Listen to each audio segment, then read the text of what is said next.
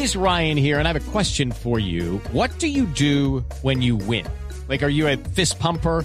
A woohooer, a hand clapper, a high fiver. I kind of like the high five, but if you want to hone in on those winning moves, check out Chumba Casino. At ChumbaCasino.com, choose from hundreds of social casino style games for your chance to redeem serious cash prizes. There are new game releases weekly, plus free daily bonuses. So don't wait. Start having the most fun ever at ChumbaCasino.com. No purchase necessary. BGW. Void were prohibited by law. See terms and conditions. 18 plus.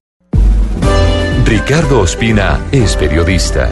Está en Mañanas Blue. 6 de la mañana y 22 minutos. Se cumplen 25 días de la minga indígena que mantiene bloqueado todo el suroccidente del país y de manera lamentable la situación tiende a empeorar. Cali, Popayán, como escuchamos, y otras ciudades han sido escenario de violentos enfrentamientos relacionados con el paro.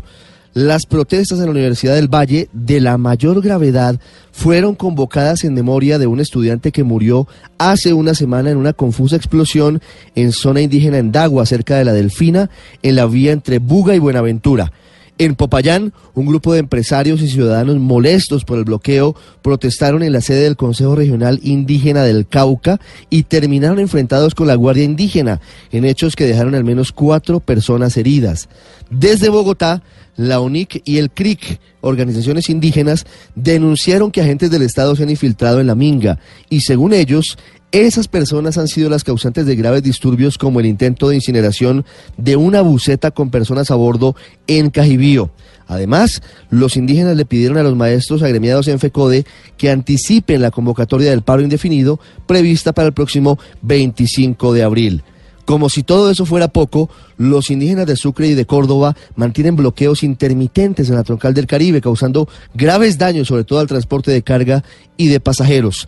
El escenario político también está muy enredado. El presidente Iván Duque cambió su tono y ahora con mayor vehemencia, por ejemplo, ayer dijo en tres escenarios diferentes que no cederá el chantaje para levantar la minga y se fue duro con cifras a cuestionar la cantidad de hectáreas de tierra que tienen los indígenas en el Cauca. Entre tanto, los congresistas del Centro Democrático ya le están pidiendo al gobierno que use la fuerza pública para despejar la vía panamericana, mientras que desde Cambio Radical, la U y el Polo Democrático advierten que eso causaría una masacre. Y para completar, los gremios están pidiéndole al gobierno que declare la emergencia económica en el suroccidente colombiano. Sin duda, esta minga es la primera gran prueba de fuego de Iván Duque como presidente de Colombia.